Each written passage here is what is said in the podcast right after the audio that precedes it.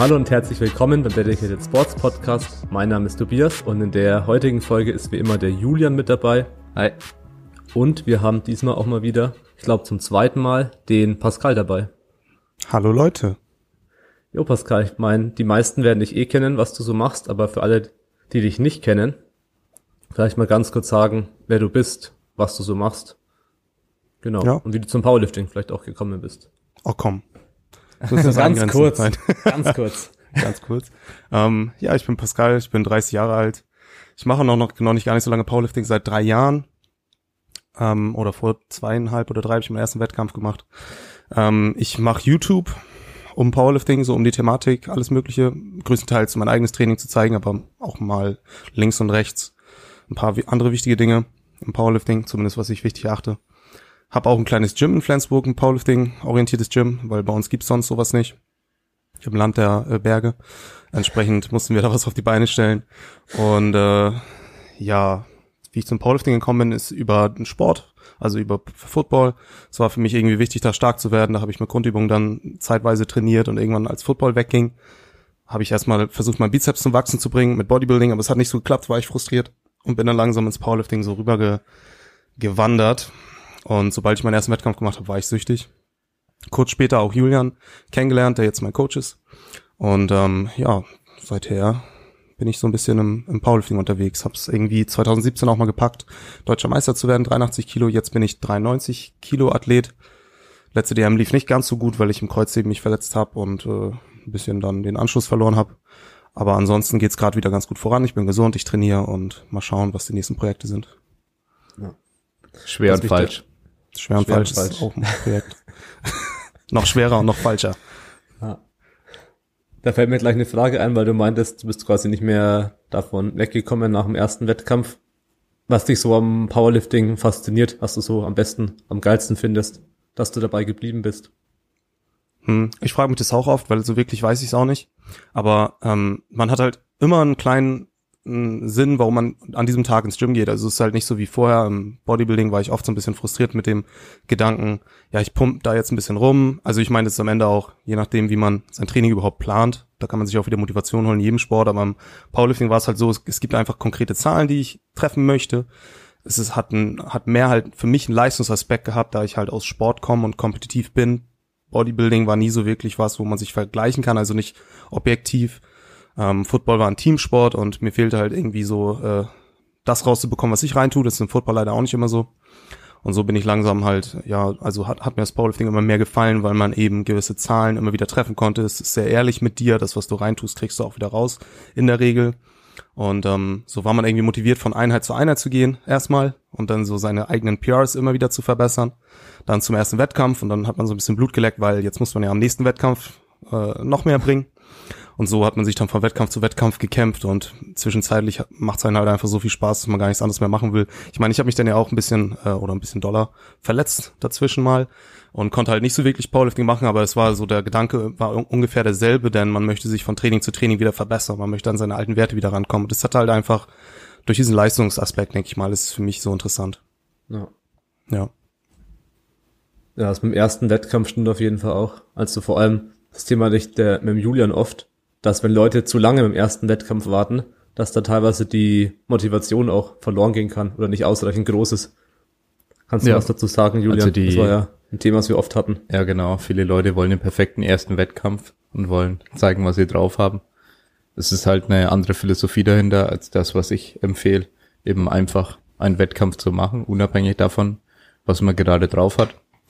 Und ja, dann ist man meistens extrem motiviert, auch wenn der Wettkampf vielleicht jetzt nicht irgendwie an eine Kadernorm war oder irgendwas, sondern diese Werte dann wieder zu schlagen, das ist dann der Ausgangspunkt, den man hat.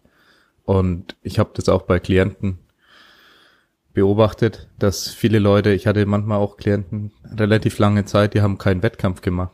Einfach nur, weil sie ja sich selbst keinen vorgenommen haben.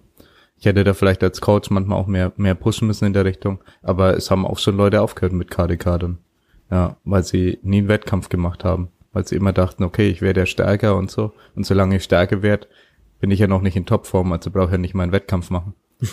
mhm. Ja, also es kann auch ein großes Problem manchmal sein. Ja, definitiv. Ich meine, wenn man so keinen Wettkampf gemacht hat, ist es halt schwer, irgendwelche Werte zu schlagen, wenn man eigentlich noch keine Werte hat, die man schlagen kann. Ja. Vor allem Pascal hat einen deutschen Rekord in der Kniebeuge. Diesen Wert muss man schlagen. Ja, das werde ich bald. hab schon, hab schon einen Plan. Nein. Nee, aber ähm, Entschuldigung. Ja, also ich meine, in anderen Sportarten ist das ja auch gang und gäbe, dass man recht oft, egal auf welchem Niveau, einen Wettkampf macht, weil du ja immer wieder daraus lernst auch, ne? Und auch die Vorbereitung anders angehst. Also vielleicht die Dinge, auf, auf gewisse Dinge noch mehr Fokus legst, auf die du sonst vielleicht nicht so viel Fokus legst. Und ähm, vielleicht deine Ernährung nochmal verbesserst oder nochmal besser schläfst, weil du halt einfach auf einen gewissen Tag hinarbeitest. Und das sind ja dann doch irgendwie, es ist ja doch recht diffus, wenn man jetzt sagt, ich will irgendwann mal einen Wettkampf machen, wenn ich glaube, dass ich stark genug bin. Ja, wann bist du denn stark genug? Also ich fühle mich auch nicht stark genug. So, aber will ich jetzt erst einen Wettkampf machen, wenn ich 800 total habe? So, das kann eventuell nie sein, weil man weiß ja auch nie, was passiert. Also ähm, wir reden ja hier was von etwas, was wo man lange dabei bleiben muss, damit man, wenn man erfolgreich sein will. Und ähm, dann ist es eben so, dass du mit so kleinen Meilensteinen dich wesentlich besser in dieser erfolgreich, in das Erfolgreichsein hervor ähm, hangeln kannst oder hinhangeln kannst. Ja. Äh, als wenn du einfach nur sagst, ich trainiere einfach, ich mache jetzt unendlich irgendwie meine, meine Phasenplanung durch und dann setze ich mir meine eigenen kleinen Meilensteine, aber eigentlich sind mir die auch nicht so wichtig, Hauptsache die Planung und also da gibt's ja. schon, da würde ich eher sagen, hey, mach einen Wettkampf, guck mal. Vielleicht merkst du auch im Wettkampf, boah, das ist gar nichts für mich. Also sowas bei mir im Bodybuilding, ich dachte auch immer cool, wachsen, geil, im Spiegel besser aussehen und dann war ich auf meinem ersten Wettkampf, also ähm, so mit, mit so Speedos und es hat mir gar nicht gefallen. Also wirklich null. Die Diät war cool, das war alles ganz, ganz in Ordnung. Aber dieses auf dem Wettkampf stehen und sich dann da so auf, auf den Termin, also auf die Sekunde X praktisch irgendwie versuchen vorzubereiten, wo du dann da post und dann gehst du wieder runter, das hat mir so nix gegeben einfach. Also es war komplett uninteressant für mich. Ja. Und danach war es dann halt, okay, boah, was machst du jetzt, wenn du gar keinen Nerv hast, auf die Bühne zu gehen eigentlich, also wenn das gar nichts für dich ist. So, das ist halt so, ich, ich liebte immer diesen Prozess, aber das, was eigentlich das Ziel war, das hat mich gar nicht interessiert. Also dieses so auf die Bühne gehen oder eine Platzierung zu machen. So, das, ähm, war für mich echt unwichtig. Ich bin dann sogar damals ins Finale gekommen, die Vorrunde, also es, es gibt's auch noch auf YouTube, eins meiner allerersten Videos. In der Vorrunde war ich noch wirklich motiviert, habe so richtig ins Posing richtig viel reingegeben und dann sollte ich abends ins Finale gehen. Ich hatte jetzt so gar keinen Bock mehr, ne? Ich habe also einfach gegessen, ist mir so egal. Mein Coach pumpt dich auf, so nicht so, ja okay, ich mach mal hier so ein bisschen und äh, ich war, war einfach nur froh, wenn das vorbei ist. Das war mir auch eigentlich völlig egal, welchen Platz ich da mache und das ist dann, dann lernst du halt auch wieder daraus, ne? Und dann merkst du halt für die Zukunft, okay, vielleicht müssen wir was ändern. Ich meine, ich kann mir schlecht vorstellen, dass jemand so das Powerlifting erlebt, aber kann es vielleicht geben. Ne? Wenn da jemand sagt, boah, mir reicht's eigentlich, irgendwie äh, für mich die Sachen zu machen oder so, das kann ja auch sein. Ja, ist auch ja. schon vorgekommen und habe ich ja. auch so akzeptiert bei Leuten, die gesagt ja. haben, okay, das Wettkampfding ist nicht so was für mich. Und ja, da kann man immer, teilweise wird man immer noch gecoacht, teilweise macht man mhm. einfach sein eigenes Training. Aber man kann trotzdem, denke ich, auch den Sport so genießen. Aber ich errate wirklich eben, das was Pascal schon geme gemeint hat, einen Wettkampf zu machen und dann eben zu schauen, ob das was für einen ist, ob man jetzt motiviert ist, auf den nächsten zu trainieren oder nicht. Ja.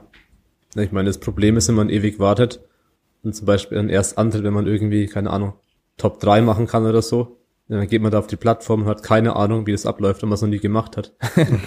ja, vor allem denken die Leute, man kann einfach auf die Plattform gehen und performen. Dabei ist es, keine Ahnung, das ist wie wenn du das erste Mal ein Footballspiel hast. Du kennst es, Pascal. Da hast hm. du, das ist nicht so cool. Du willst einige Footballspiele gemacht haben, bis du einigermaßen performen kannst. Und es ist zwar weniger komplex im Powerlifting, klar, es sind nur drei Versuche äh, pro Disziplin. Und ja, es ist schwerer, als man denkt, vor allem das Psychologische, das mhm. hinzukriegen, dass man performen kann. Ich sage immer, mindestens fünf, meistens eher zehn Wettkämpfe, bis man einigermaßen sein, Leist sein Leistungslimit abrufen kann auf der Plattform. Entweder man hat vorher technische Limitierungen, dass man Technik nicht perfekt abruft, oder einfach ähm, kraftmäßig, dass es da nicht 100% da ist oder dass man gewisse Erfahrungswerte braucht, was das Essen und so angeht. Wie handle ich das Essen vor dem Wettkampf, beim Wettkampf? Und was, was trinke ich dabei? Wie viel Koffein brauche ich? Solche Dinge, das, das lernt man über die Zeit. Ja. Ja, definitiv. Also ich weiß immer noch nicht, womit ich am, am Wettkampf besser fahre. Irgendwie Hype, kein Hype, Riechsalz beim Beugen schon oder gar nicht. Ähm, mich anschreien lassen oder nicht. Äh, viel essen, so viel es halt geht nach dem Einliegen oder halt nicht so viel. Also von Wettkampf zu Wettkampf differenziert sich da eben so oder differenzieren sich deine Erfahrungswerte halt aus, ne? Und du ja. findest halt mehr und mehr raus. Das gefällt mir das nicht oder wie gehe ich mit Stress um und vor allem auch die verschiedenen Typen von Wettkämpfen. In der deutschen Meisterschaft ist dann ja doch was anderes als eine LM oder so. Und ähm, wie kriege ich das Beste aus mir raus? Ähm, eben auch auf dieser psychologischen Ebene ähm, wie gehe ich mit dem Stress um? Wie denke ich das Ganze durch? Denke ich es gar nicht durch? Bin ich vorher aufgeregt? Das findest du halt nur raus, wenn du es machst, ne? Und da kannst du vielleicht einen Gym-Total von 800 haben und kriegst nur 650 auf dem Wettkampf, weil du halt ja. diese ganzen anderen Faktoren nicht kennst oder noch nicht einschätzen kannst. Ja. Also ja, dann ist das Thema, denke ich, durch und wir können äh, den Zuhörern sagen, geht auf einen Wettkampf. Ja. Genau. Ja. Schwer und falsch. Ja, immer schwer alles, falsch. Alles, alles super setten. okay. Was dahingehend noch interessant ist, was dich und die Community angeht. Du machst ja im Prinzip YouTube über Powerlifting. Sehr eigentlich jetzt nicht ganz so häufig in Deutschland. Also es gibt jetzt nicht unendlich YouTuber, die da das Thema Powerlifting machen. Und ja, du hast ja auch relativ viele Follower und eigentlich eine große Community dahinter. Im Prinzip, ja, bist du, hast du eine große Verantwortung, meiner Meinung nach. Ja. Ja. ja. Pascal in sich, ja, Hilfe. Mit, mit, mit großen Bizeps kommt große ja. Verantwortung. Ja. Und mit kleinen Waden halt kleine. Ja, im Prinzip auf jeden Fall ein sehr großer Einfluss und was ich auf jeden Fall sagen kann, ist, du hast sehr viele Leute in den Sport geholt. Und ja, zu BVDK-Wettkämpfen, zu Insanity-Wettkämpfen. Ja, das ist auf jeden Fall eine klare Sache. Wie fühlst du dich damit? Findest du es gut? Ähm, motiviert dich das? Ja, also es sind, ich muss mal schauen, wo ich am besten anfange. Es hat ja so begonnen, dass ich eigentlich nur das gemacht habe, was ich gerne gemacht habe und damit halt das halt auf YouTube gezeigt, ne? Und dann ist YouTube ja praktisch mitgewachsen in Powerlifting rein und auch wieder in Powerlifting mit. Also da sind Leute, die auch vor Bodybuilding gemacht haben oder halt sich für generell Fitness interessiert haben, die meinen Kanal geguckt haben, mit in Powerlifting gewachsen und haben sich auch dementsprechend verändert. Und ich finde das ziemlich gut, weil ich Powerlifting halt, also es für mich halt viel mehr in mein Leben gegeben hat, als es vorher äh, vorhanden war durch Fitness oder Bodybuilding, ne? Auf, auf der Ebene von Community, dass man mit Leuten liftet. Trotzdem ist man Individualsportler, aber man kommt jetzt auf Wettkämpfe, man kennt Leute, und ähm, das gibt dann ja auch ein bisschen was zurück. So, wenn man auf Instagram schaut und man kennt jetzt auch schon irgendwie mehrere und man hat so eine kleine Community, das macht Spaß. Und das gibt den Leuten ein Stück weit auch Identität. Also Powerlifting finde ich kann das besser als viele andere Sportarten, weil du halt, du musst am, in erster Linie mit dir selber klarkommen. Du musst dich irgendwie überwinden. Und das gibt dir schon mal Identität, weil du dich selbst kennenlernst. Und wenn du das jetzt noch teilen kannst, ne, stärkt das halt nochmal das. Und wenn wir das, kannst du halt verbinden mit ein paar guten äh, Einstellungen. Ne? Also wenn man noch da, darunter bringt, dass man halt Sportsgeist mit reinbringt, auch wenn es ein Individualsport ist, ich kann eigentlich auf jeden scheißen, ähm, man aber sagt, hey, wir wollen das aber gut machen, wir wollen am Wettkampf cool zusammenkommen können, wir wollen uns gegenseitig auch bestärken in dem, was wir tun, dann finde ich, es ist eine gute Sache. Und das ist eben auch dieser Punkt Verantwortung. Ähm, den sehe ich eben auch.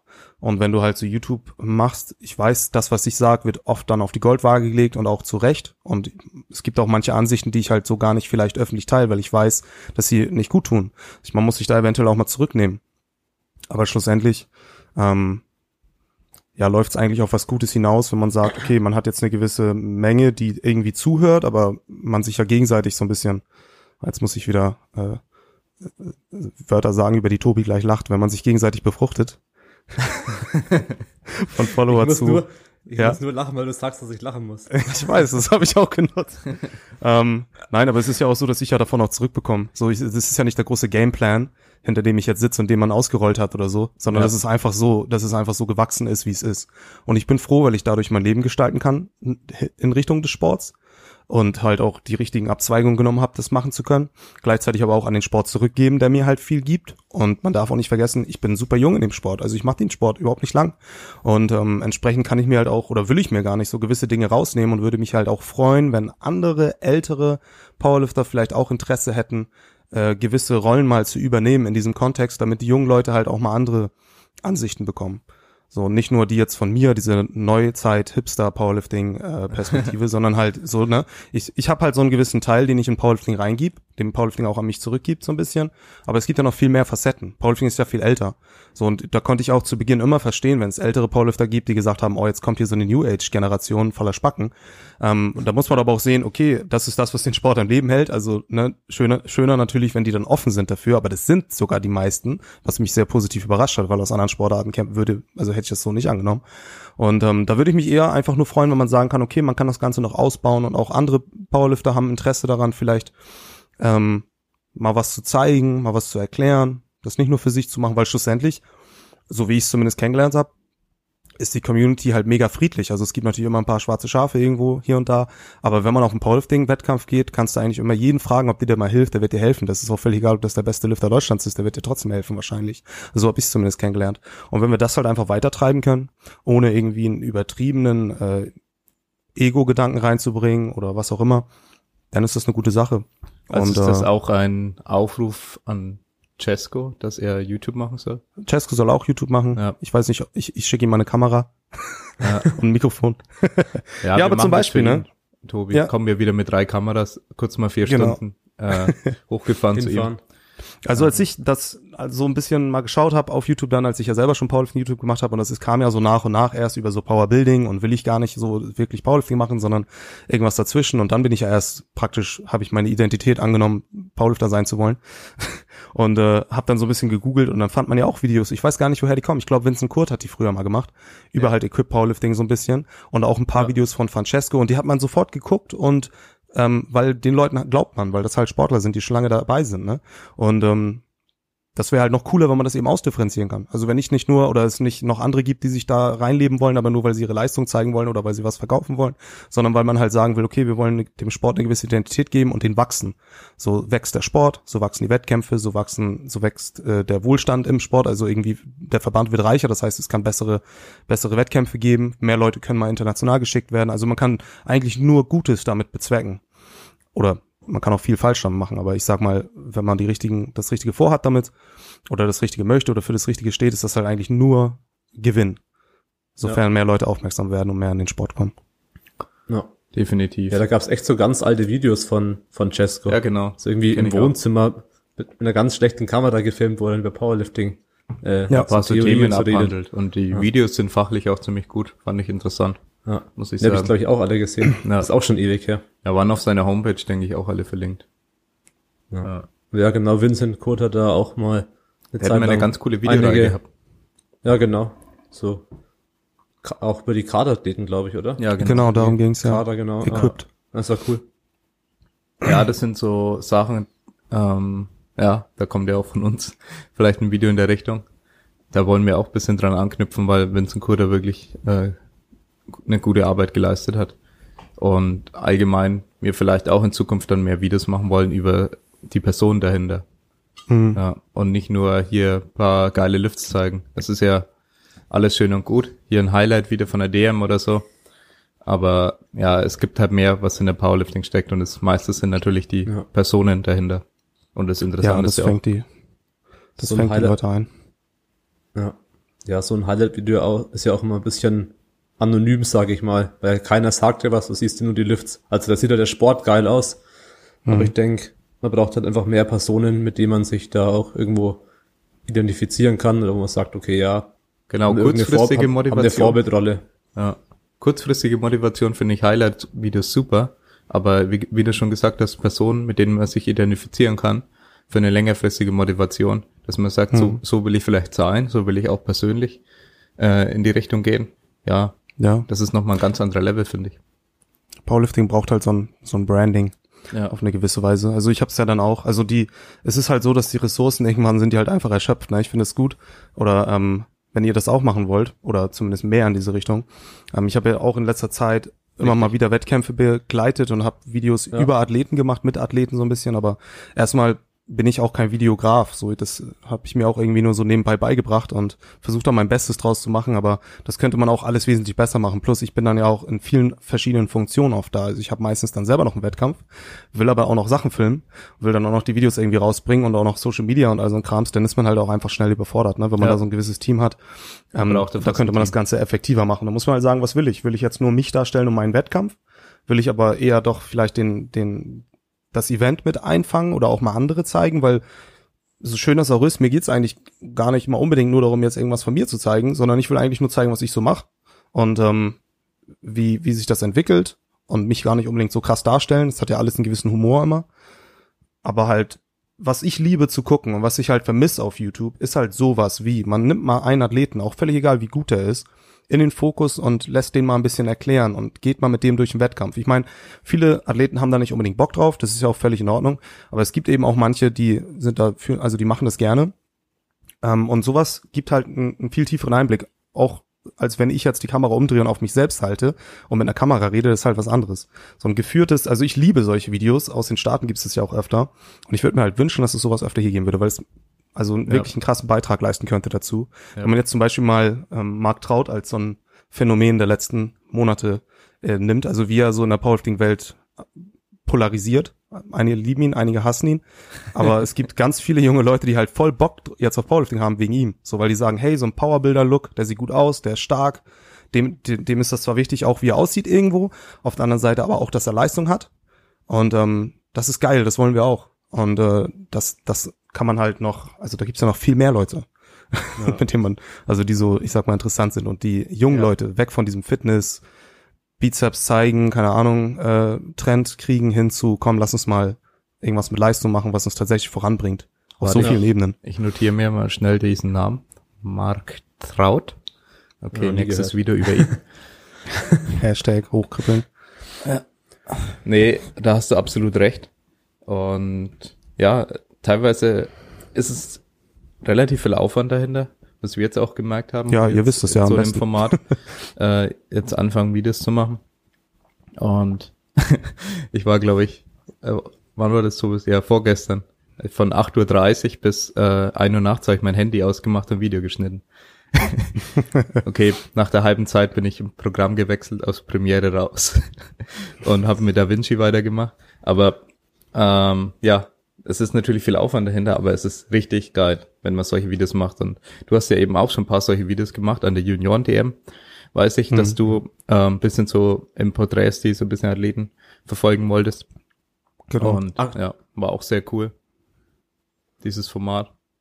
Also ich möchte das eigentlich immer machen, wenn ich auf einem Wettkampf bin, auf dem ich nicht selber starte oder so, weil wenn ich schon da bin, ich meine, ich würde mir gerne mal Powerlifting angucken, das war jetzt auf den Worlds auch so, da war ich dann auch, gut, ich habe jetzt nicht die großen Videos irgendwie gemacht, aber halt so ein bisschen den, die Kamera mitgenommen, um den Leuten mal zu zeigen, hey, wie sieht's denn da so auf so einen Worlds aus und wie, was machen wir da so?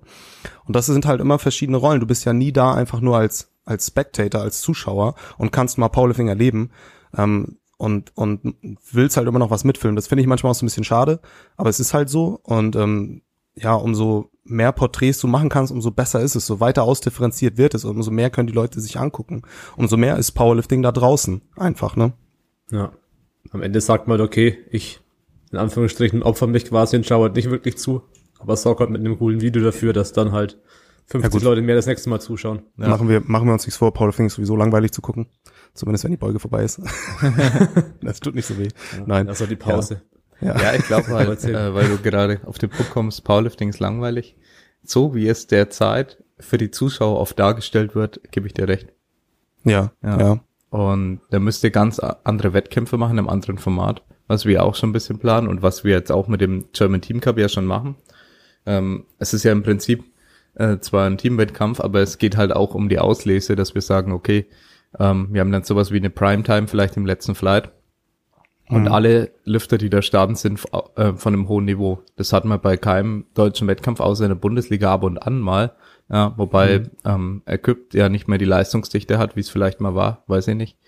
Ähm, aber ja, im Raw, wenn du wirklich da die richtig starken Leute dann mal zusammennimmst und mal zusammen gleichzeitig auf die Plattform schickst und dann noch eine gute, eine gute Live-Kommentierung äh, dahinter hast und vielleicht auch vor Ort eben den geilen Kommentator, dann kann das vielleicht für den Zuschauer trotzdem richtig geil sein, auch wenn er keinen zu großen Bezug zum Powerlifting hat. Mhm. Ja. Aber man muss Ja, es inszenieren, denke ich. Genau, es macht halt die Atmosphäre einfach, ne? Also viele sagen ja, es ist langweilig zu schauen, wenn ich die Leute nicht kenne. Ähm, weil das so eine plastische Leistung irgendwie vorne ist. Das sieht so aus, als ob der sich gar nicht so doll anstrengt. Es ist ja kein Sport, wo irgendwie, also in der Regel, ne? Das ist ja auch dann ein eher strategischer Sport, als dass jemand da zehn Sekunden grindet und rumschreit und alles äh, eskaliert. ähm, aber wie du schon sagst, ne, wenn man das auf eine gewisse Weise inszeniert, dann ähm, kann man da auch noch mehr Leute anlocken, die Interesse dafür bekommen, das mal zu schauen und halt dann eventuell das dann auch mal selber zu machen. Ja, also unser Ziel Also- ist es irgendwo, dass Leute zuschauen, die nicht aus dem Sport sind, die nicht die Eltern Mhm. des Athleten sind, die den Livestream schauen, die einfach sagen, hey, ähm, das ist cool, mal zu schauen, was jetzt die stärksten Deutschen äh, mal wieder für Gewichte bewegen. Das ist halt, keine Ahnung, sowas wird, ich meine, Leute schauen sich Skifahren an. Also Ja, stimmt. Die, Oder die fahren eine Ski- Abfahrt runter. Und ich erkenne überhaupt gar nicht, ich sehe nicht mal, wie steil das ist. So. Ich kann das nicht nachvollziehen als Zuschauer meistens. Ich weiß, wie steil das ist, weil ich schon mal vor so einer Piste gestanden habe, aber äh, ich kann es nicht nachvollziehen in dem Moment und denke mir, okay, der macht jetzt da ein paar Schwünge und so. Aber Ja. es schauen sich Leute an, weil es im Fernsehen läuft. Und ja, da muss halt, ich denke, wenn man eine gewisse Professionalität hinter den Medien weiter ausbaut, und da bist du eben auch äh, jemand, der natürlich sehr viel dazu beiträgt, dann kann das auch mal interessanter werden für den Zuschauer. Langfristig. Ja. Ja. Ich meine, am Ende ist halt Kraft was sehr, was sehr greifbares. Weil jeder checkt dann, okay, wenn da 200 Kilo liegen, dass das viel ist. Natürlich nicht in Relation zu Körpergewicht und Geschlecht und so weiter. Aber eigentlich versteht jeder, dass wenn da Mhm. irgendein Mädel 150 Kilo bewegt, dass die ziemlich stark ist. Oder irgendein Mann 250 hebt, auch wenn man sich nicht auskennt. Ja, Ja. ist halt nicht wie bei Curling. Äh, kennt ihr das? Ja, ja, da weiß ich auch Eis- nicht genau. Auf der War das Eisbahn. jetzt das auf der Eisbahn, das mit diesen. Mit den Besen und den Schrubben. ja, ja. Ja. Also es ist für mich hab weniger ich mal greifbar. Ich habe das mal geschaut, ich weiß gar nicht warum. Also ich glaube, der eine hat mal RP10 geschrubbt. Das lief nicht. Ich habe das früher aber auch geguckt. Also es hat halt, ich war halt auch generell immer sportbegeistert. Dann lief halt alles, was irgendwie auf Eurosport lief, habe ich mir so angeguckt. Würde da Powerlifting laufen, ich hätte glaube ich übelst gefeiert Ja, als, Junge, als Junge, so weil irgendwie boah geil. So, ich meine, das ist auch noch irgendwie so das Captain America Zeitalter gewesen, wo Muskeln und Actionfiguren noch krass waren. Ja, Aber äh, ja, natürlich. Und schlussendlich bewegst du so ja auch die Massen. Ne? Also es ist ja nicht so, dass Leute das nicht cool finden, weil es nicht cool ist, sondern sie sehen es halt nicht. Und das kann ja noch so Ja. cool sein, wenn du es nicht siehst. Dann interessiert es dich, also dann, dann weißt du nicht mal, dass es überhaupt sowas gibt. Und da gibt's vielleicht in irgendeiner Stadt mal irgendwie so einen Powerlifter und ja, toll, der drückt da irgendwie ganz viel, der ist jetzt wieder Weltmeister geworden, keine Ahnung. So what? so, ne? Ja. Und ähm, da kann man halt schon mal schauen, irgendwie das Ganze ein bisschen interessanter zu machen. Ja, ich meine, interessant ist ja immer, wie Leute zum Sport kommen. Wie beispielsweise auch bei mir. Ich glaube, das war dann äh, Kommentar von einem alten Kollegen so, der schon ein bisschen länger in der Fitnessszene war. Ja, du bist ja für dein Gewicht relativ stark im Bankdrücken so. Äh, willst du da nicht mal einen Wettkampf in der Richtung machen? Ich wusste gar nicht, dass es da Wettkämpfe in der Richtung gibt. Und ja, dann guckst du halt mal im Internet nach. So, also da habe ich schon ganz lange Bodybuilding, Kraftsport gemacht. Also ich habe damals mit 12 angefangen, bin jetzt 32 und habe halt schon lange trainiert einfach. Ja, und dann guckst du da im Internet nach, dann habe ich BVDK geschaut, habe ich mir gedacht, okay, das sind alle Stoffer, weil die äh, bewegen so viel Gewicht. Dann habe ich aber ja damals nicht gewusst, dass das equipped ist, also diese ähm, diese Unwissenheit dahinter. Also das wird halt nirgendwo wirklich erklärt, äh, beziehungsweise nicht so, dass du es wirklich findest auf der Das war ja Seite. auch dann. 2014 oder so, oder? Äh, nee, also wo ich Zu 15? 2014 war, wo ich meinen ersten Wettkampf Anfang des Jahres gemacht. Ja. Ah, okay. Aber ja, es war schon viel früher, ich habe schon viel früher Candido geschaut und so weiter. Ja. Und dann bin ich auf jeden Fall auf die GDFBF gekommen, habe mir gedacht, okay, die Werte sind realistischer und da steht Drug-Free im Namen. und dann habe ich da mal einen Wettkampf mitgemacht. Aber ja, wie man halt überhaupt drauf kommt. Also ich wusste, ich war ganz lange im Kraftsport, richtig, richtig lange und habe nicht gewusst, dass es sowas in der Art gibt, dass es Kraftvergleiche gibt. Obwohl ich immer auf Kraft so ein bisschen trainiert habe. So, ich Mhm. wollte mich im Kurzhandeldrücken immer steigern oder im Überkopfdrücken mit Kurzhandeln, was auch immer. Ja, aber das ist ganz interessant, dass da eigentlich, äh, ja, okay, jetzt gibt's mehr YouTube, muss man ganz ehrlich so sagen. Ja, jetzt erkennt man es vielleicht schon früher. Ja. Ja. Also im Grunde war das bei mir aber gar nicht so anders. Ähm, als ich mit dem Football aufgehört habe, zu dem Zeitpunkt habe ich ja schon sehr gerne mit Grundübung trainiert, weil ich halt dachte, es war für mich irgendwie so intuitiv, dass ich dann stärker werde im Football oder zumindest schneller oder irgendwie mehr Impact generieren kann. Und als ich dann damit aufgehört habe, war es ja auch so, dass ich nicht gesagt habe, ich mache jetzt Bodybuilding, sondern ich trainiere einfach irgendwie weiter. Und dann bin ich auf YouTube gelandet und habe so verschiedene Sachen mir angeguckt und dann kam ich irgendwie auf äh, Misha Jan jetzt oder so und Bodybuilding. Und dann fand ich das cool. Warum? Weil der das so vorgelebt hat. Ja. Also nicht, weil ich den Sport so geil fand, sondern weil ich diesen Lifestyle gesehen habe und, und mich damit irgendwo identifizieren konnte. Das hätte genauso gut ein Powerlifter sein können. Und ich hätte Powerlifting kennengelernt. Und das hätte ich wesentlich mehr gefeiert wahrscheinlich. Ich hätte mir diesen, äh, diesen Umweg gespart. Aber ich wusste nicht, dass es Powerlifting gibt. Und wenn ich, also das Bild, was ich zumindest vom Powerlifting hatte, war nur irgendwelche stinkenden, dicken Männer mit Ziegenbärten und Glatzen, die sich vollstoffen und irgendwie Bank drücken so. Das war mein Bild von Powerlifting. Und ich dachte mir so, ja, das ist krass, das ist cool irgendwie, aber das sind auch voll die, so will ich ja gar nicht sein oder eher so kann ich gar nicht sein. Ja. Und ähm, das Bild musste sich auch erstmal, also so, dann hat man sich gar nicht mehr damit beschäftigt. Dann ist ja auch so ein, dann hat man ja auch so ein Bias, dass wenn du so ein Bild hast, dann siehst du ja auch immer überall dieses Bild. Ne? Das heißt, ja. wenn ich jetzt mal Football, genau, Football ähm, Videos gesehen habe, da waren auch mal Leute, die richtig stark, die ganz normal aussahen, aber die siehst du ja nicht. Dann kommt auf einmal die Westside äh, Video auf YouTube und du denkst, ah, da sind ja die dicken Jungs, die ich meine, die, die hasse ich.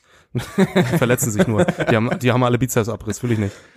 Ja, so, es ist halt so doof, ne? Aber ähm, es ist ja ein bisschen was dran. Also ich sag mal, später kam dann ja The Tyson Fitness zum Beispiel, der über, über Powerlifting, Powerbuilding, wie auch immer, berichtet hat. Das ja, fand ich mega krass, das, das habe hab ich, geguckt. Und ähm, wie ja. er da, äh, ich glaube, es war diese Small-Off-Zeiten, da habe ich ja noch gar kein Powerlifting gemacht. Da habe ich ihn geguckt und dachte mir, Alter, der beugt über 200, 10 mal 3, irgendwie hammerkrank. Also ich fand das so krank, ich dachte mir so, dass, also ich würde gerne auch so stark sein, aber es geht doch gar nicht. So, und ich war wirklich davon überzeugt und ähm, dachte mir, das ist halt irgendwie ein anderer Typ, der ist irgendwie krasser. Und keine Ahnung, aber ich hatte ja noch nie mich mal eine Sekunde mit Technik beschäftigt. Ich hatte ja noch nie irgendwie äh, mich überhaupt mit Powerlifting Training beschäftigt oder so. Ähm, erst so langsam mit mit mit ähm, Bodybuilding Training und irgendwelchen irgendwelcher Trainingslehre zu dem Zeitpunkt. So wirklich oberflächlich mit irgendwas, was ich irgendwo gefunden habe, ganz unsortiert. Und ähm, ja, wenn, wenn, wenn ich zu dem Zeitpunkt, also wie gesagt, gut, dass man auf Tyson gestoßen ist, weil da hat man schon mal so einen Berührungspunkt bekommen, aber das war irgendwie auch noch zu krass. Da war, glaube ich, auch Deutschland, Fitness, YouTube Deutschland noch nicht bereit dafür, so ein bisschen. und äh, das hat sich dann so ein bisschen sensibilisiert über Zeit. So, und dann irgendwie ich, ich, mir fällt es immer so schwer, das so zu sagen, aber scheinbar bin ich ja der geworden dann für einige, der das dann so ein bisschen anders darstellen konnte. Ja. So und äh, definitiv. Ja, dann war es scheinbar an der Zeit ja. jetzt. Nur ich wünsche mir halt, ich würde gerne einen anderen YouTuber gucken, weil ich, ich liebe es auch YouTube zu gucken und mich irgendwie zu inspirieren oder so da oder Sachen, aber ja, es gibt's halt nur amerikanisch, da gibt's halt sehr viel. Schaust du Russell? Aber was Deutsches wäre schon cool. Schaust du Russell? Ja, ja. aber nicht Pas mehr so viel. Am Anfang. Pascal ist quasi Russell am Anfang mega gefeiert. Ähm, auch so, weil auch kam aus dem Football und sowas. Mittlerweile irgendwie nicht mehr so viel. Ich weiß nicht mehr, ich weiß nicht warum. Es hat sich irgendwie so ein bisschen verschaut. Ich habe auch weniger Zeit, aber irgendwie kriegt es mich nicht mehr so doll. Aber die Werte ja. und alles und verfolgt die natürlich auch regelmäßig. Ich denke, es ist halt trotzdem dann auf Dauer immer dasselbe auch irgendwie. Ich meine, wenn man ja, selber auch viel ja. in der Richtung macht. Und ja. Ich meine, ich weiß es auch. Es gibt immer wieder Leute, die gucken eine Zeit und dann, man entwächst ja auch dem, was man so guckt. Ja. Ähm, es gibt Leute, die, die gucken das dann eine Zeit, dann ähm, ist es für sie nicht mehr so interessant, die haben ihren Teil mitgenommen und gehen dann weiter woanders hin. Und das ist ja auch völlig in Ordnung. Ähm, nur jetzt lerne ich es halt kennen, so aus der Perspektive des, des YouTubers sein, weil ich mich auch weiterentwickle und mich halt frage, wie will ich das dann noch machen, weil mir macht's halt so richtig Spaß. Ich, ich liebe das. Ähm, aber wie kann ich dann jetzt praktisch die Probleme, die ich tatsächlich habe, da irgendwie mit einfließen lassen, die ja gar nicht mehr so sind wie vor drei Jahren oder so. Und ähm, man wächst halt einfach so mit. Deswegen, es braucht halt immer wieder ein bisschen junges Fleisch. Es ist so, denke ich halt. Und ich würde mich freuen, wenn da nochmal, wenn da ein bisschen was nachkommt. Aber das, ich meine, es läuft ja, ja, nach und nach. Und es gibt ja viele wirklich junge Leute, junge Athleten, die richtig gut sind und jetzt ja. langsam nachwachsen, die auch äh, ja das Ganze neu denken, neu machen mit Instagram und YouTube und was weiß ich noch alles. Also ja, ich meine, das Problem dahinter, was viele ja auch nicht sehen, ist, du brauchst, um das Ganze machen zu können, sehr viel Zeit. Ja, du ja. verkaufst natürlich auch Produkte, damit du dir diese Zeit freischaffen kannst. Weil du brauchst dann am Ende auch noch Zeit für deine Familie und du musst irgendwie dein Geld verdienen. Ja, und wenn du jetzt einen 9-to-5-Job hättest, wäre das Ganze natürlich schwerlich nur möglich, so umzusetzen. Mhm. Ja. Ja. Und jetzt muss man halt sehen, okay, wie viele Leute können sich diese Zeit denn freiräumen? Ich meine, manche Studenten mhm. kriegen es einigermaßen hin, dass sie sagen, sie können vielleicht ein bisschen YouTube machen. Ja. Aber in, in dem Ausmaß wird es dann schon wieder schwer. Ja. Und wenn ja. man professionell sein will, dann braucht man oft halt eben noch mehr Zeit, als wenn du jetzt sagst, du, du nimmst ein, du stellst ein Handy auf, nimmst ein Instagram-Video auf. Das kriegt jeder mhm. noch irgendwie hin. ja. ja, ich wünsche mir oft, dass der Tag ein paar mehr Stunden hätte. Aber so ist es halt nun mal auch nicht. Ja, das, ähm, da, da sind wir wieder bei dem gegenseitig befruchten. Ne? Das ist halt dieses, äh, ich habe ja auch was studiert und ähm, könnte auch in dem Job arbeiten. Ähm, hab's dann aber so hinbekommen, dass ich halt von YouTube gut leben kann. Und ähm, das geht aber auch nur, also ich existiere ja nur so, weil das halt geht. Also weil die Community unterstützt, weil die Produkte kauft, Merchandise ähm, oder Trainingsprogramme oder was auch immer. Ähm, und man so praktisch dann auch wieder die Zeit, wie du schon gesagt hast, freischaufeln kann. Ne? Hätte man einen Job, äh, dem man nachkommen muss, hätte man die Zeit nicht. Also schon alleine ist es ja schon schwer, sein Leben damit zu balancieren, ein richtig guter Athlet zu sein. Und dann setzt du dir noch die Bürde auf zu sagen, ich will jetzt auch noch meinen Trainingsfilm und will die noch schneiden und will dann noch dies machen, will in die Wochenenden zu einem Wettkampf und da noch mal was filmen. Und ähm, das, das, da hat man halt einfach auch nur begrenzte Ressourcen ja. zur Verfügung. Ja, ich denke, da es sind verschiedene Philosophien dahinter, was den ganzen Sport angeht, weil der BVDK ist ja der größte Verband, das ist eine EV, das ist ein Verein. Und ich habe gemerkt, dass Leute, die da sehr ähm, tief drin sind, ein bisschen Verachtung gegenüber den Leuten haben, die Geld verlangen für irgendwas. Ja, und die den Unterschied nicht kennen zwischen, okay, ich kann das als EV führen und irgendwo hat es seine Grenzen. Deswegen ähm, gibt es auch keinen verrückten YouTube-Kanal von, von diesem EV, weil es einfach seine Grenzen hat, äh, was man über Vereine machen kann, wie viel Ehrenamt stemmen kann. Und mhm. da, wo Ehrenamt aufhört, da fangen dann eben Leute an, die irgendwo ja, einen Lebensinhalt dahinter haben und dann auch irgendwo ein Stück weit Geld damit verdienen müssen. Mhm. Ja. Ich glaube, dass das äh, für viele schwer nachvollziehbar ist, die da ganz, ganz tief in diesem EV-Ding äh, drin sind. Ja, vor allem, ähm, weil es sich ja gar nicht entgegensteht. Nee, es könnte doch perfekt zusammenarbeiten. also ich kann die Gedanken absolut nachvollziehen, wenn man für was brennt, was lebt, was man schon lange macht, dass man sagt, man hat gewisse moralische Vorstellung, dass man sagt, der Sport soll sich selbst tragen können. Wenn wir gute Athleten hervorbringen, dann sollen wir die fördern können von selbst und sowas, ne? Wie gesagt, hört das nur eben auch irgendwo auf. Und dann muss man halt sagen, wollen wir jetzt mal wirklich überspitzt ge ge gesagt diese kleine Klitsche bleiben? Oder wollen wir das Ganze auf ein neues Level heben können? Und ähm, nicht, dass der BVDK eine kleine Klitsche ist, nur, wie gesagt, das war jetzt überspitzt ausgedrückt. Äh, man hat eben nur bestimmte Ressourcen. Und entweder man holt sich jetzt extern Hilfe oder Ergänzung eher, weil es ja tatsächlich Zusammenarbeiten dann ist und nicht ein, äh, ja. äh, nicht ein, hier bin ich, kann ich nicht mehr, mach mal weiter, sondern ähm, und dann kann man das Ganze auf nächstes Level heben. Und dann hat man auch schon wieder ganz andere Möglichkeiten pl plötzlich, ähm, mit denen man arbeiten kann, auch als Verein. Und ähm, da muss man halt im Grunde eigentlich nur die, also nur offen sein für, ne? Und ähm, Bock drauf haben. Da habe ich und, nur eine Frage noch. Klitsche, ist das ein norddeutsches Wort? Ja, kennt ihr das nicht? Nee.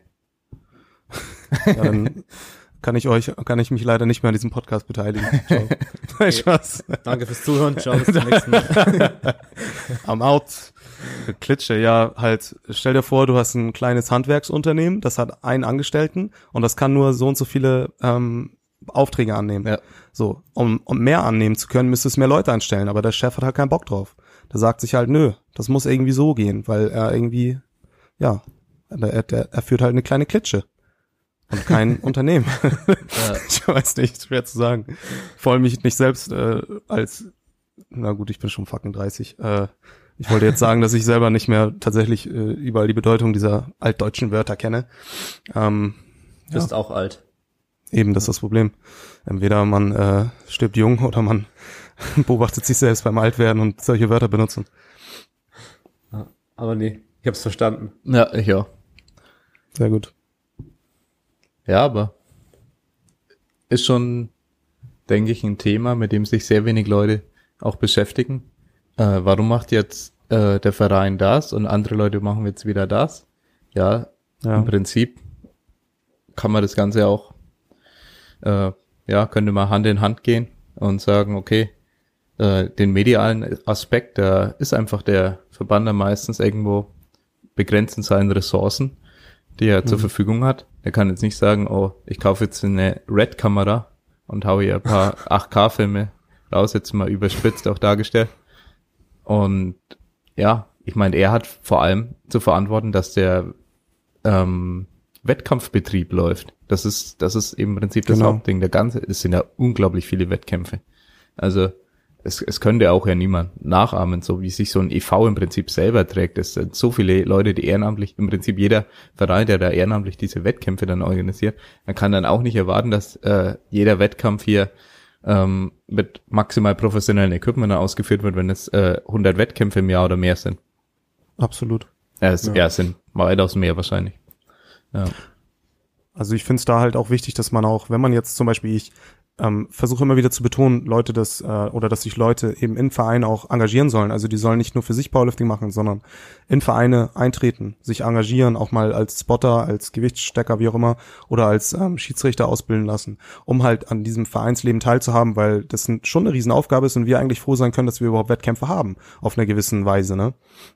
Nur man ja. muss sich auch nichts vormachen.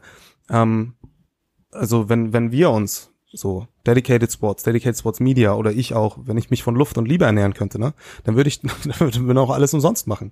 Ja. So, ich meine, gut, schlussendlich bei mir ist es ja noch mal ein Ticken was anderes, weil die Leute kaufen T-Shirts, die kaufen ein Trainingsprogramm, wenn sie überhaupt ins Training einsteigen wollen, ähm, und dann hat sich das, das ist ja tatsächlich losgelöst vom Wettkampf, ne? Ja. Wenn man jetzt sagt, man verkauft Bilderpakete, das ist ja schon wieder näher am Verein tatsächlich. Ja. Aber trotzdem ist es ja so, dass ihr da unglaublich viel Arbeit reinsteckt und halt zu, zu erwarten, dass das durch Luft und Liebe sich ernährt, ist halt, also ich meine, schlussendlich stecke ich da gar nicht so tief drin, aber ähm, wahrscheinlich, also ihr würdet das ja nicht machen. In dem Umfang, wenn ihr es nicht ohnehin gerne machen würdet. Und damit ihr halt wenigstens leben könnt. Ja. ne? Und das sieht man doch auch einfach schon im, an dem Angebot. Also es ist so günstig. Jeder, der, ich sag mal, geh mal zu deinem Fotografen hier in der Nähe und frag dir mal, ob der für dich sein, deinen Wettkampf schießt. Acht Stunden vor Ort oder sechs. Mit Bearbeitung der Bilder ich, also wenn das nicht, ich sag mal zwischen 6 bis 600 bis 1000 Euro wird er nehmen für so einen Tag, ja. wenn der halbwegs gut ist. Und du kriegst Bilder für 35 Euro. Und das ist halt so, ähm, so eine gewisse Mitte, 90. wo man sagt, so, oder 39, 90, okay. ja. Und jetzt im Angebot, 10% reduziert bei. Pascal, du. Pascal trägt den, äh, den 10%, verdammt. Nein, ähm, ja, schön wär's, aber so ist es halt nicht. Und das gehört aber auch irgendwo dazu, ne? Das ist halt dieses, auch der Livestream. Meine Eltern können, also sie tun es nicht, aber sie könnten, oder zumindest meine Freundin kann, meinen Wettkampf gucken. Und ich freue mich, wenn Leute sich hinstellen und das mit dem Handy machen, bevor es niemand macht. Aber noch besser wäre es doch, wenn es wirklich in guter Qualität ist und der Zuschauer zu Hause auch noch erkennen kann, welche Farbe die Socken haben von der Person.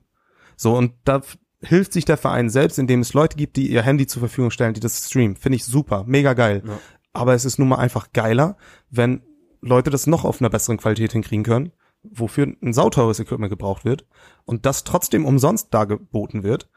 Ähm, so, das, es, es arbeitet doch zusammen. Es ist doch kein Gegeneinander.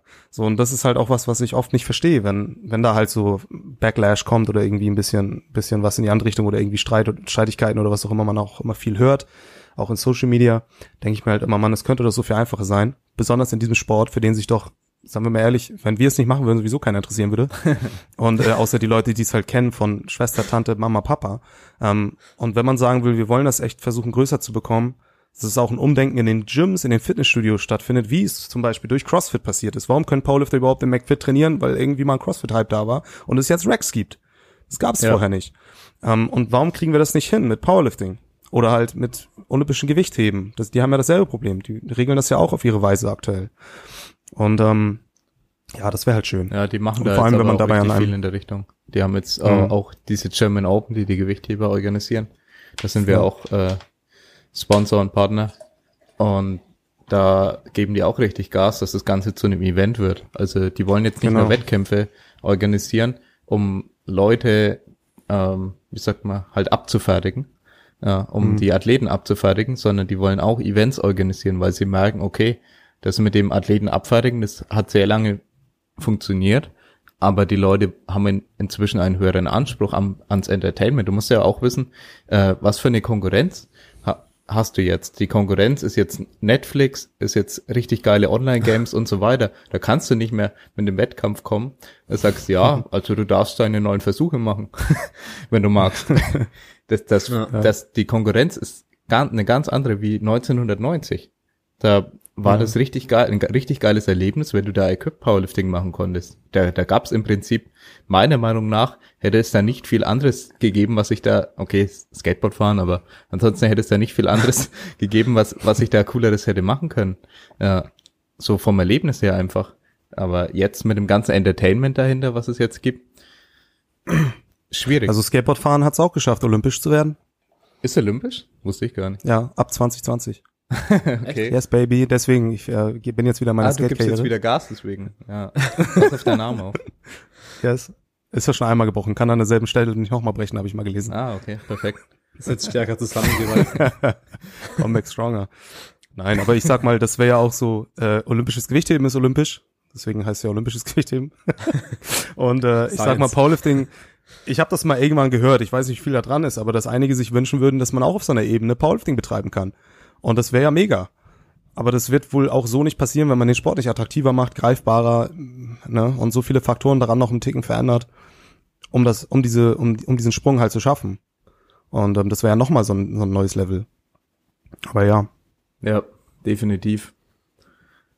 Ja, wobei es beim olympischen Gewichtheben auch nicht unbedingt so viel dran geändert hat, dass es olympisch hat. Also mhm. so die Betrachtungsweise von dem Sport die haben ähnliche Probleme zum Teil und haben mhm. durch ein, das CrossFit natürlich einen guten Schub bekommen jetzt. Und den Schub, den denken die sich, dass das ist jetzt eine Chance, die wollen wir nutzen.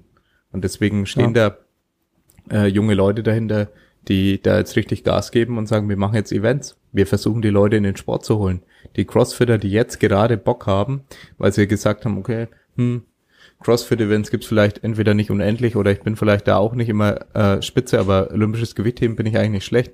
Probiere ich das mal aus, gehe ich mal in den Verein und starte da mal. Jetzt haben die einen Wettkampf mit einer niedrigeren Norm, ähm, wo nicht nur die Elite startet, weil äh, die deutsche Meisterschaft, muss man halt sagen, im Gewichtheben ist eine andere wie im Kraft-3-Kampf. Da startet wirklich nur die Elite. Du musst schon sehr gute mhm. Werte haben und sehr lange trainieren. Also die meisten trainieren dann schon äh, fünf Jahre fast auf professionell, sage ich mal, oder zumindest auf Leistungssportniveau, damit die dann überhaupt zu einer deutschen Meisterschaft können. Ja, und das ist halt, ja, ist eine geile Chance jetzt mit dem CrossFit auch. Und genauso kann man das aber auch im Powerlifting äh, sagen, dass man ähm, die Crossfitter versucht anzuregen, auch mal Powerlifting zu machen.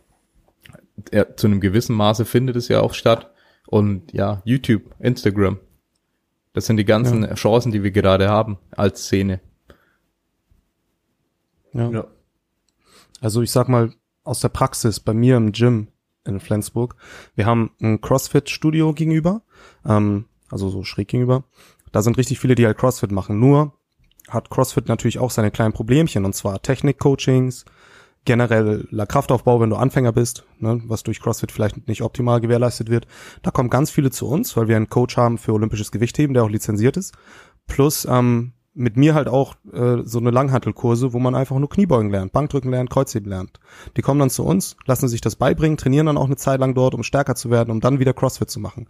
Das heißt, auch Powerlifting profitiert dadurch, weil der ein oder andere schon mal gekommen ist und gesagt hat, hey, CrossFit ist zwar cool, aber irgendwie fällt mir das schwer hier mit dem Gewicht über Kopf und diese ganze Anstrengung immer, dieses, da was du mir da gegeben hast, dieses Powerlifting, das ist viel cooler. Ne, das kann ich selber steuern, wann ich's mache. Ne? Und ähm, kommen so auch ins Powerlifting. Also wir könnten eigentlich auch ein kleines Stück von dem Kuchen abbekommen, wenn wir uns nicht ganz so doof anstellen, ja. weil die Crossfitter und olympischen Gewichtheber auch irgendwo stärker werden müssen. Ich meine, olympisches Gewichtheben ist sehr ausdifferenziert in sich schon. Crossfit aber irgendwie so, ich weiß es nicht genau, aber gibt's da wirklich irgendwelche Pläne, womit CrossFit dann beigebracht wird, durch CrossFit stärker zu werden? Funktioniert das überhaupt? Ich dachte immer, CrossFit wäre nur so ein Sport, in dem man halt realisiert, was man halt hat.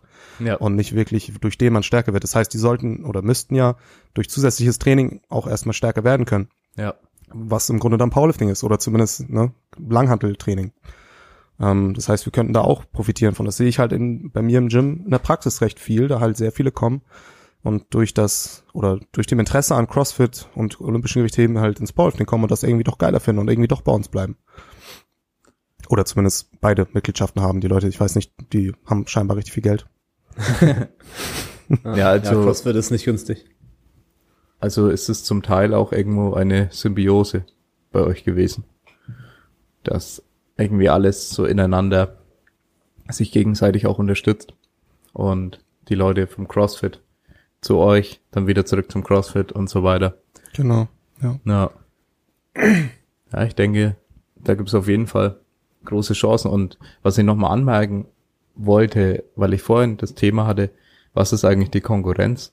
Es ist nicht das olympische Gewichtheben die Konkurrenz, es ist nicht das CrossFit, sondern es ist die Couch, es ist Netflix, es mhm. ist ja die Sachen, die sehr konträr zu unseren Sportarten stehen und nicht die ähnlichen Dinge. Das heißt, es sind auch nicht die anderen Verbände, wenn jetzt die, die ersten wieder sagen, ah, und diese scheiß UPC, GDFBF, was auch immer, ähm, dieses dumme Verbandsdenken das stimmt schon. dahinter oder ja, das. Insanity Meet, das, äh, wo ich auch teilweise das Gefühl hatte, BVDK sieht die jetzt Bedrohung, das Insanity Meet, die bringen auch nur den Sport weiter nach vorne und haben wahrscheinlich dem BVDK mehr Gutes getan, als sie unbedingt äh, dem BVDK tun wollten. Aber ja, es ist am Ende, es liegt die Konkurrenz ganz woanders, da wo sie niemand vermutet, aber du hast einen sehr eingeschränkten Blickwinkel, wenn du in dem Sport bist. Du betrachtest nur diese Dinge, die gerade noch nebendran ja. sind. Ja, und es ist halt dann vielleicht noch der, der Gewichtheber da um die Ecke und dann hast du ein, kennst du einen Powerlifter, der zum Gewichtheben gewechselt ist. Ähm, habe ich übrigens jetzt auch gerade eine, die ich gecoacht hatte, die jetzt ins Gewichtheben gewechselt ist und ich habe sie dazu noch motiviert und habe gemeint, das ist eine richtig geile Idee und macht es auf jeden Fall, weil ja, das ist nicht die Konkurrenz. Ja. Kommt wahrscheinlich eh wieder irgendwann auch ins Powerlifting zurück oder macht da mal wieder einen Wettkampf und es ist, kann alles äh, koexistieren. Ja. Ja, am Ende hat irgendeine Person drei Stunden Zeit, wo sie vielleicht jetzt noch nichts macht oder sonst was macht. Und das ist halt ja, dann Tinder gesagt, so die Konkurrenz. Ja, Tinder zum Beispiel. Netflix. Tobi, du arbeitest doch auch in einem größeren Konzern. Die Leute lieben es, in größeren Konzernen zu joggen. Ja. Oder? Es gibt Bestimmt. Laufgruppen. Ja. Es gibt Events einmal im Jahr, wo die sich anmelden so, müssen von ihrer Abteilung so aus. Unternehmens äh, der damit gesponsert wird ja. oder so. Was ist das? Warum gibt's keinen Unternehmens-Insanity-Meet, wo alle aus, aus der Abteilung? Das ist so geil. Ist so der, Nein, der, aber, der Gruppenleiter, äh, der Abteilungsleiter. Joggen ist ja nun mal wirklich so, boah. Halt, also stell mal Jeder vor, soll machen, was er will, aber so, das sind ja oft Leute, die halt wirklich sonst gar keinen Sport machen und dieser Unternehmenslauf einmal im Jahr ist das sportliche Highlight des Jahres, wo sie aber auch nur teilnehmen müssen, weil ihr Abteilungsleiter es ihnen aufgezwungen hat. So. Und die gehen dann ein bisschen joggen üben, tun sich dabei die Knie nur weh und die Fußgelenke und haben dann auch keinen Bock mehr Sport zu machen. Ja. Also vielleicht, das ist auch nochmal die Konkurrenz, wollte ich damit ich bin, nur deutlich machen. Ich bin sehr dankbar, dass ich nicht irgendwo joggen muss. also ich hatte immer irgendeine Ausrede. gerade im Tanktop sitzt. es ist einfach 1000 Grad heiß im Dachboden. Ich habe die Klima ausgemacht, damit die Quali im Podcast gut ist und ich sterbe. Sehr gut. Nice. Ja, aber, aber nee, also, stimmt schon mit dem Joggen. Mh.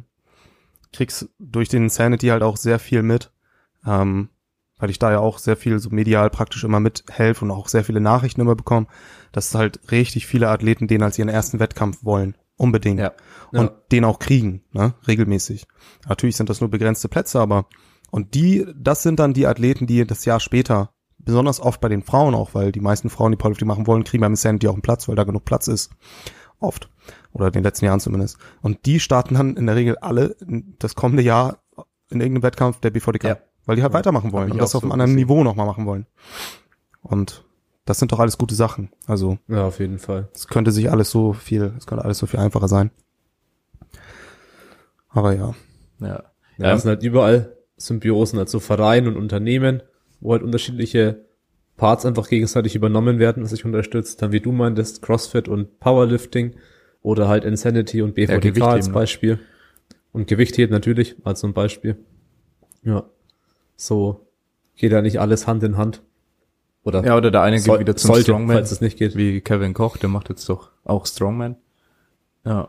ja. Und Luke Richardson macht jetzt auch Strongman, ja, genau. Powerlifting mehr. Ja. Leider.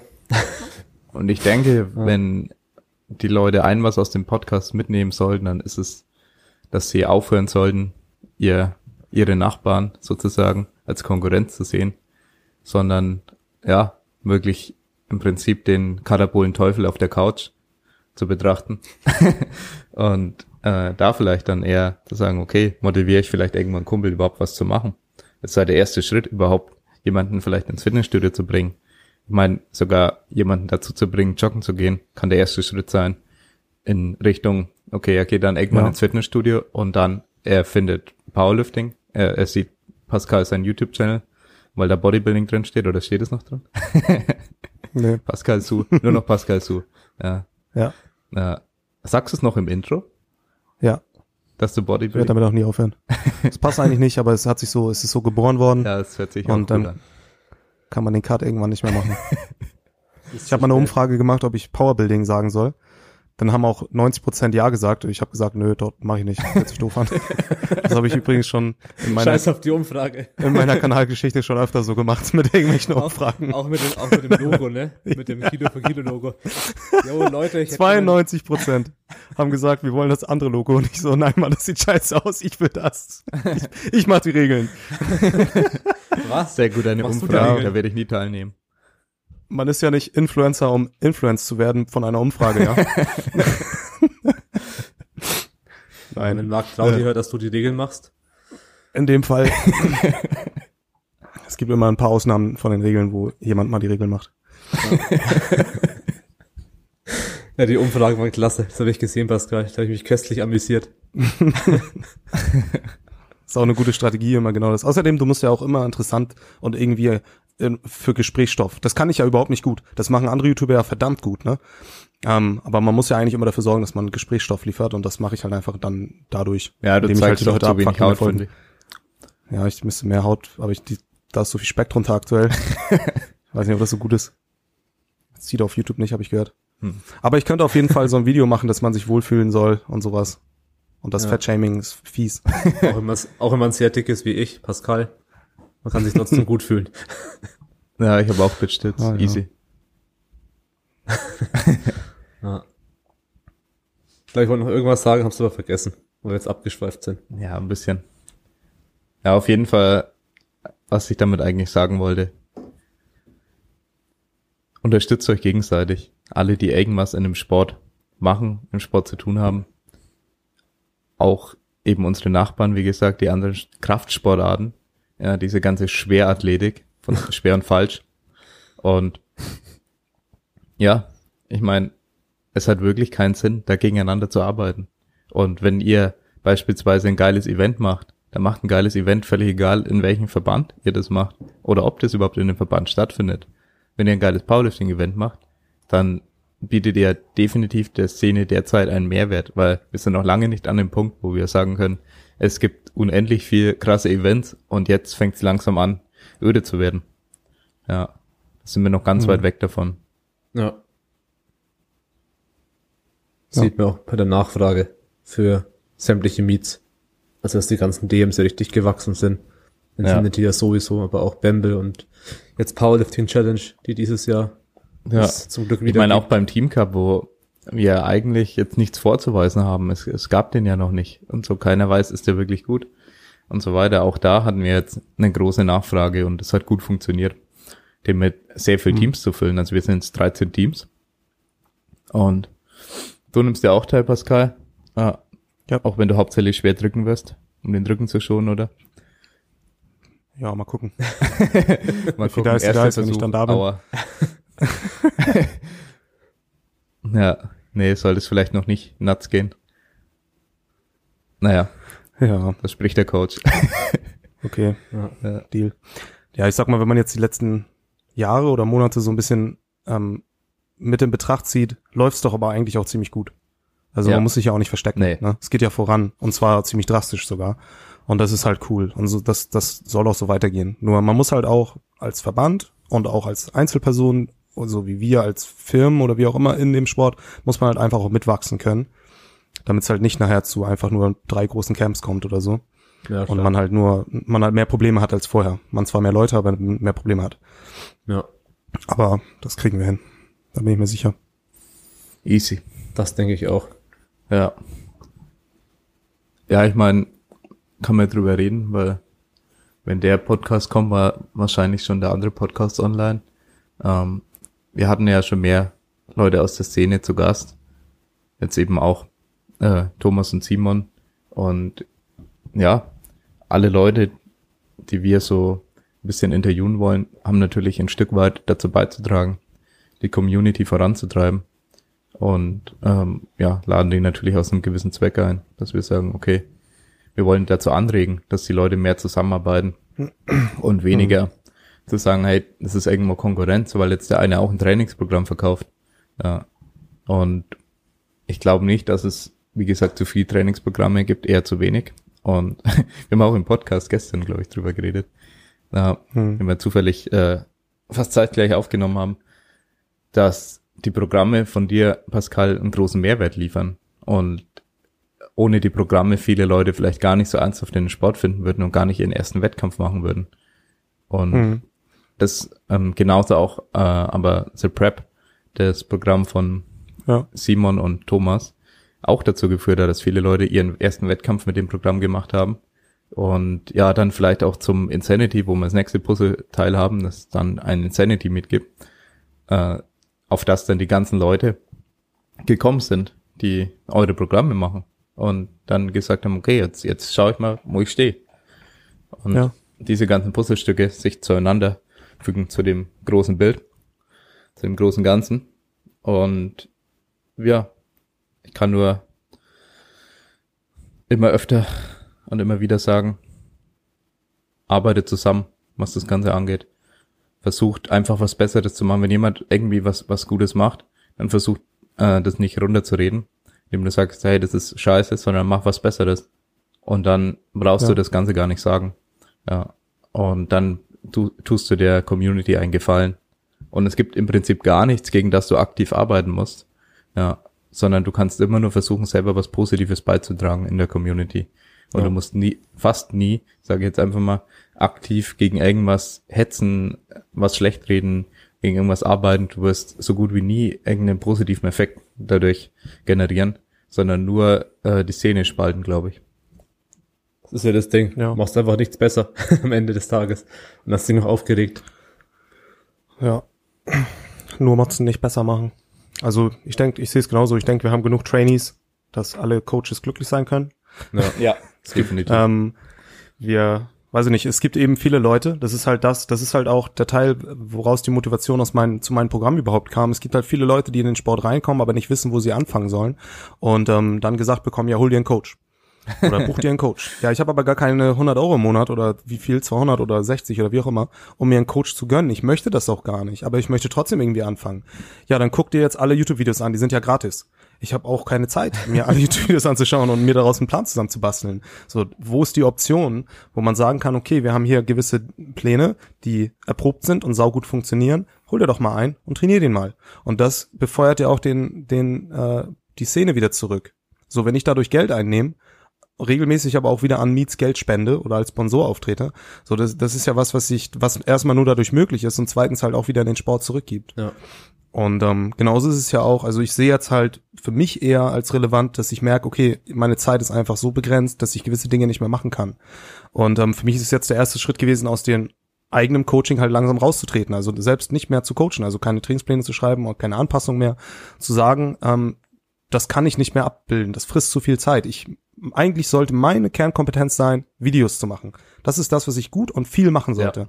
Wenn ich aber merke, dass mein Business Überhand nimmt, in einem bestimmten Bereich und ich das nicht mehr leisten kann, ist es nicht, ist es nicht richtig. Das ist nicht das, was ich will.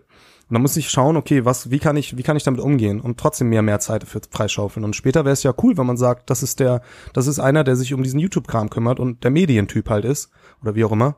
Ähm, der muss aber nicht noch alles andere sein, nur damit er über die Runden kommt, so ungefähr. Ja.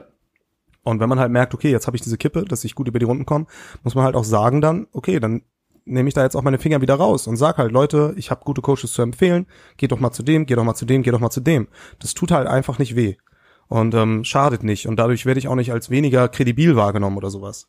Es ist eher so, als wenn ich sagen würde, geh nicht zu dem. Ähm, also wenn ich jemanden fragen würde und der würde so antworten, dann würde diese Person sich in erster Linie diskreditieren, wenn er jetzt kein gutes Argument hat. Ja. Würde ich sagen, warum denn nicht? So.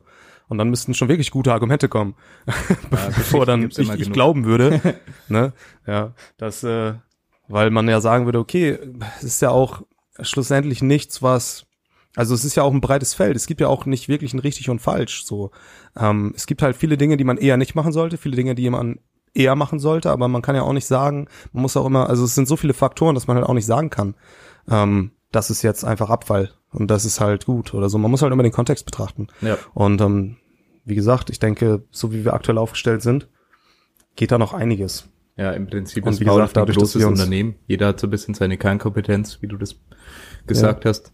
Und für uns soll die Kernkompetenz die Erstellung von Medien für alle Athleten sein.